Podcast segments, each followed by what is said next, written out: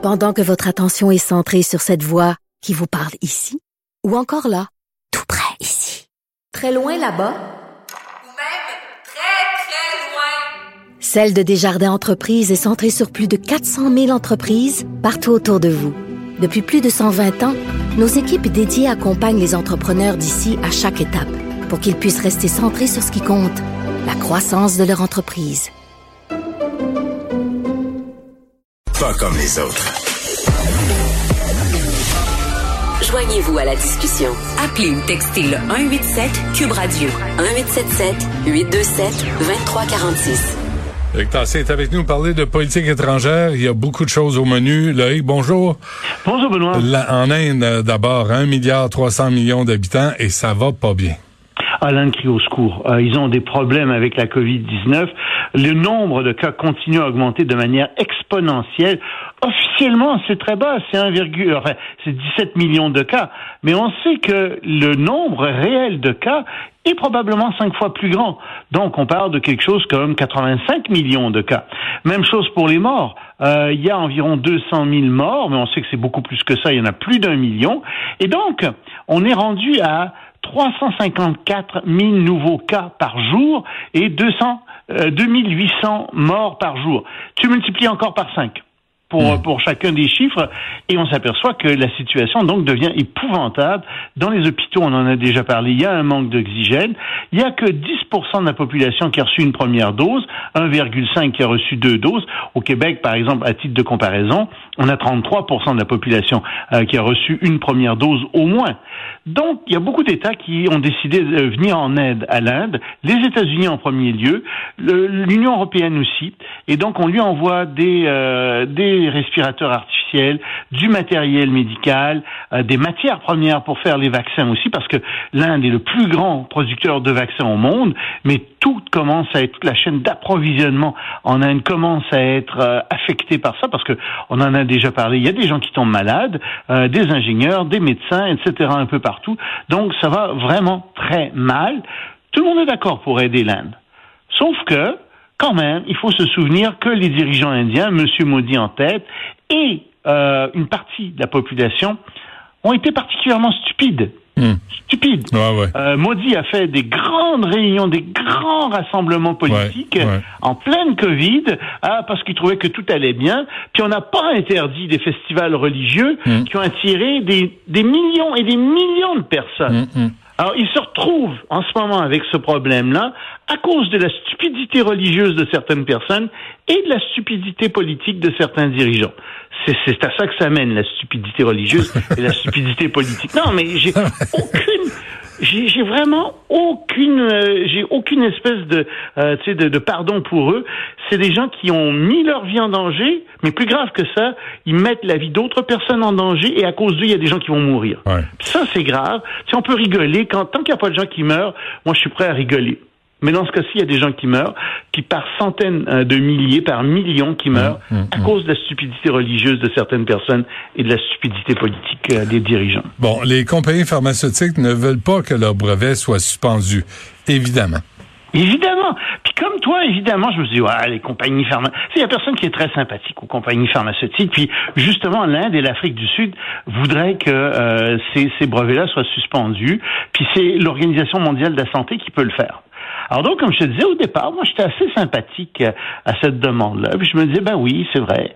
Puis ensuite, je me suis souvenu, oui, mais les compagnies pharmaceutiques, elles ont dit, dit qu'elles ne feraient pas de profit avec leur euh, avec euh, la vente de vaccins pour la plupart ou très très peu. Tu sais, pour te me dire les frais fixes sont très élevés quand même. Mettons, mais tu sais, pas de profit comme tel.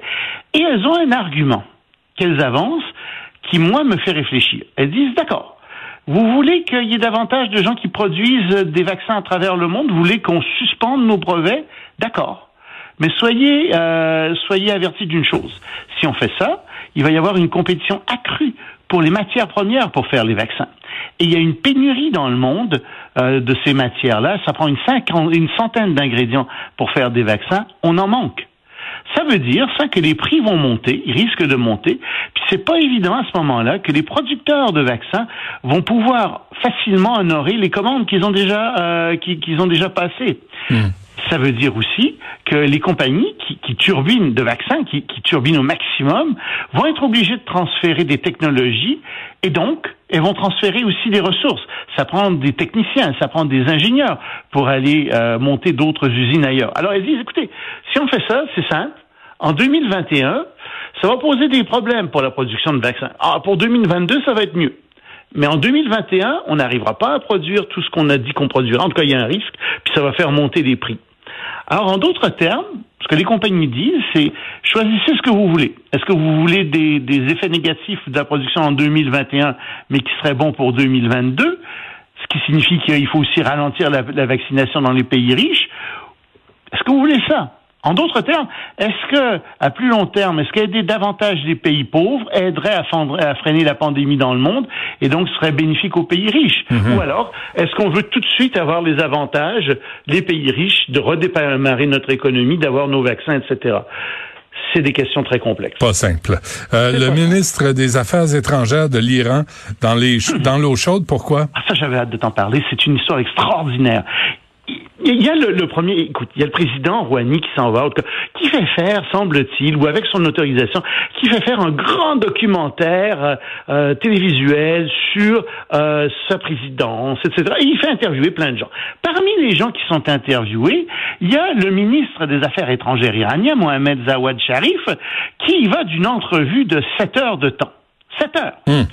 Et il dit, bah, de toute façon, ce sera pas cette entrevue-là, c'est pas une entrevue qui est destinée à être entendue, à être publiée avant de nombreuses années. Sauf qu'elle a coulé. Il y a trois heures de l'entrevue qui ont coulé.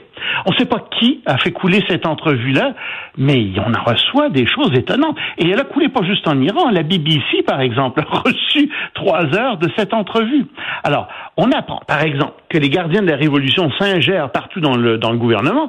Ça, on le savait. euh, C'est eux qui, qui font ça. Ils se sont ingérés dans le gouvernement en politique étrangère et partout. Ils sont très durs. Euh, ça, on s'en doutait. D'accord. Mais plus embarrassant, on apprend que les gardiens de la Révolution ont exigé, par exemple, que des avions civils de l'Iran servent à des fins militaires pour transporter du matériel militaire et des soldats. Pas le droit de faire ça. Euh, on apprend, encore plus embarrassant, qu'ils euh, ne voulaient pas d'accord nucléaire avec les États-Unis, ils en veulent toujours pas, puis c'est eux qui bloquent. Ça, c'est des choses embarrassantes. Mais on apprend aussi des choses qu'on soupçonnait un peu, mais qui sont euh, très embarrassantes pour la Russie. Le ministre des Affaires étrangères russe, M. Lavrov, aurait dit, aurait tout fait pour faire capoter les négociations en 2016 sur le nucléaire entre l'Iran et les pays occidentaux. Et la Russie faisait partie des pays occidentaux qui négociaient. Donc la Russie voulait pas que ça marche, cet accord-là. Plus que ça, Poutine lui-même aurait demandé à l'Iran de s'engager sur le terrain en Syrie pour nuire aux États-Unis. Ça, c'est très grave comme Mhm. nouvelle. Ouais. Parce que ça veut dire que la Russie, c'est une chose de dire, ben mon pauvre gars, tu sais, aux États-Unis, de dire à, à l'époque à Trump, ben je profite de vos bévues euh, en, en, en Syrie, etc., pour occuper le terrain. Ça, c'est une rivalité normale, c'est correct. Mais c'est pas ça là.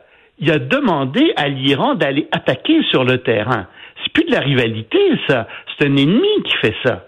Et, et là-dessus, euh, si c'est vrai, si c'est effectivement ça qui s'est produit, ça met Poutine dans l'eau chaude Mhm. complètement. Ça, c'est très très embarrassant pour lui. Hum. Bon, euh, on va on va voir combien de temps va, va survivre euh, ce monsieur, la- ce, ce- ce- ce monsieur Oui. de l'Iran là, parce que je suis pas sûr que pas sûr que on, on le garde. là. Comment il s'appelle, Monsieur Sharif, ministre oui, des. Affaires étrangères iranien.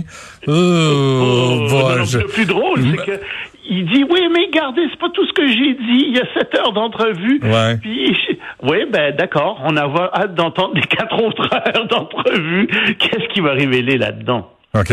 Le Chili qui chasse ses immigrants illégaux aussi. Oui, c'est intéressant ça pour les bonnes âmes, tu sais, qui s'imaginent qu'il faut nécessairement ouvrir les frontières à tous et à toutes. Euh, mais le Chili euh, avait une attitude très ouverte au- auparavant et très conciliante euh, envers les immigrants illégaux. Mais le temps, le ton a changé depuis deux ans parce qu'ils en ont trop et euh, ça coûte très cher. Puis il y a de la, évidemment, il y a des problèmes aussi de, de vol, euh, de, de petite criminalité parmi ces gens-là. Alors, et, il va en expulser euh, 1500 dans un premier temps. Il y en a une cinquantaine en combinaison blanche avec des masques menottés qui ont été expulsés vers le Venezuela. Et tu vois que c'est pas drôle ça pour des gens qui retournent au Venezuela. Tu sais, t'as à peu près 3-4 millions de personnes qui sont sorties du Venezuela, Hmm. qui ont traversé toute l'Amérique latine pour aller euh, donc euh, au Chili se réfugier. Ils on, on les, on n'en veut pas, on les ressort de là. Et donc ce que je te dis, c'est ben regarde un peu ce qui se passe. Tu sais, les pays d'Amérique latine eux-mêmes veulent pas d'immigrants illégaux. Ben, c'est normal qu'aux États-Unis, il y ait des gens qui se disent, ben, c'est parce que les immigrants illégaux, on peut pas tous les prendre. On peut pas tous les prendre. C'est ça. Ça que je... Loïc, on se. Merci. À demain. Salut. Ciao.